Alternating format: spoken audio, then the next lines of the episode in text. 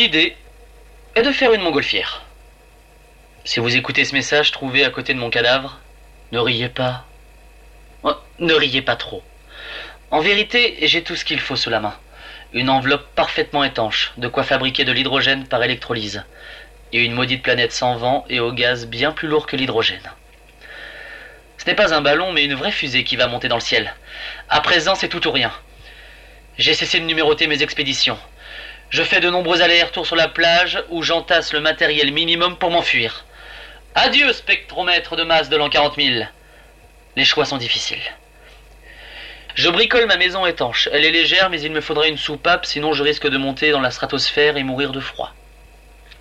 Paradoxalement, il me faudra du lest. Si je veux redescendre, car tous les scénarios positifs imaginent cette situation, je vais utiliser la soupape pour relâcher l'hydrogène dans l'atmosphère. Cependant, plus on est à basse altitude, moins l'hydrogène prend de la place et me tire vers le haut. Ce qui fait que je risque de plonger à grande vitesse vers le sol. Dernier point.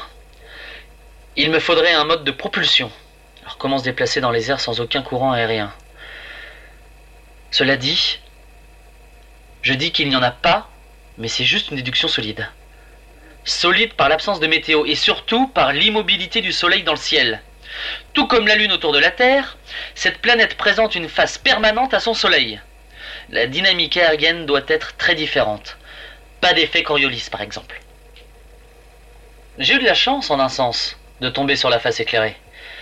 Même si, considérant la valeur calorifique de l'eau et l'albédo, je pense qu'il doit faire au pire 10 degrés de moins sur l'autre face.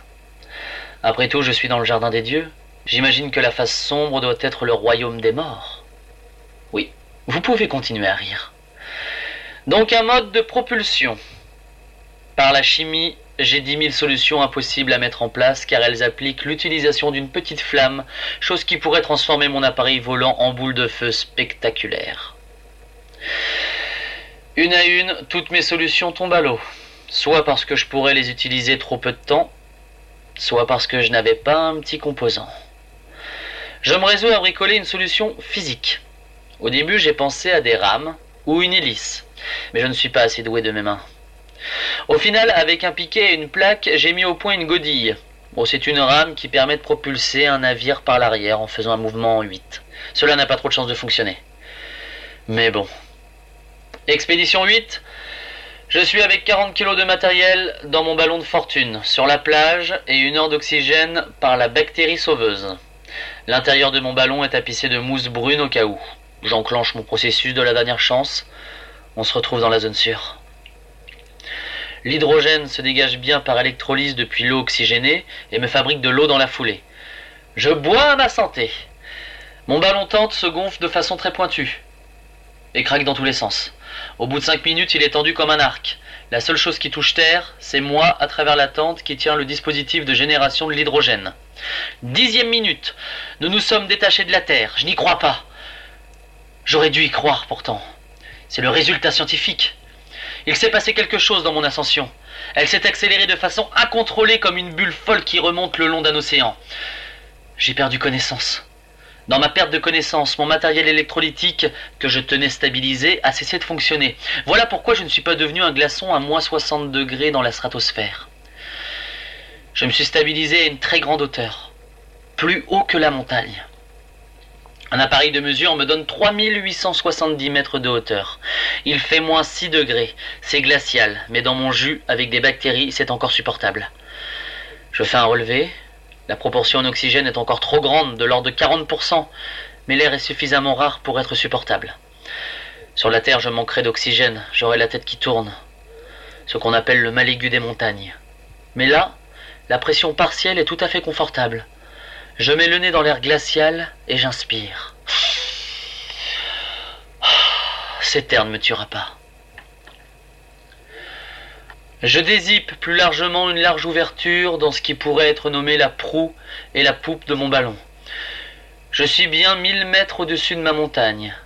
Et ma montagne, c'est une île. Il y a de l'océan dans toutes les directions. Pour la première fois depuis ce terrible incident qui m'a coincé ici, je peux vivre. Vivre plusieurs semaines et prendre du repos, et pourtant c'est une catastrophe. Il n'y a qu'une montagne de silicium qui dépasse d'une mer de peroxyde. Dire que j'ai rêvé de ce monde exotique, pensant que la vie s'accroche et apparaît. J'ai rêvé d'être ce touriste attendant comme un peintre la vie apparaître pour la tracer sur son tableau.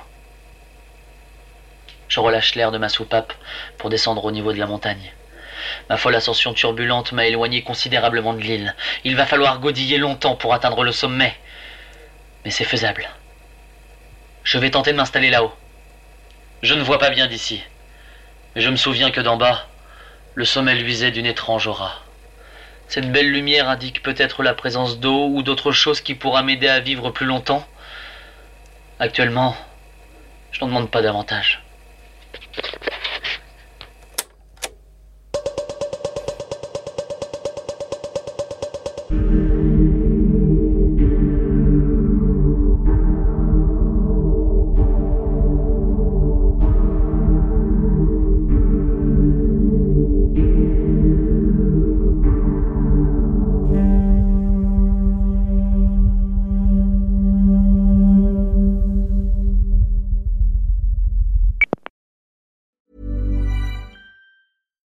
Hi, I'm Daniel, founder of Pretty Litter. Cats and cat owners deserve better than any old fashioned litter. That's why I teamed up with scientists and veterinarians to create Pretty Litter. Its innovative crystal formula has superior odor control and weighs up to 80% less than clay litter.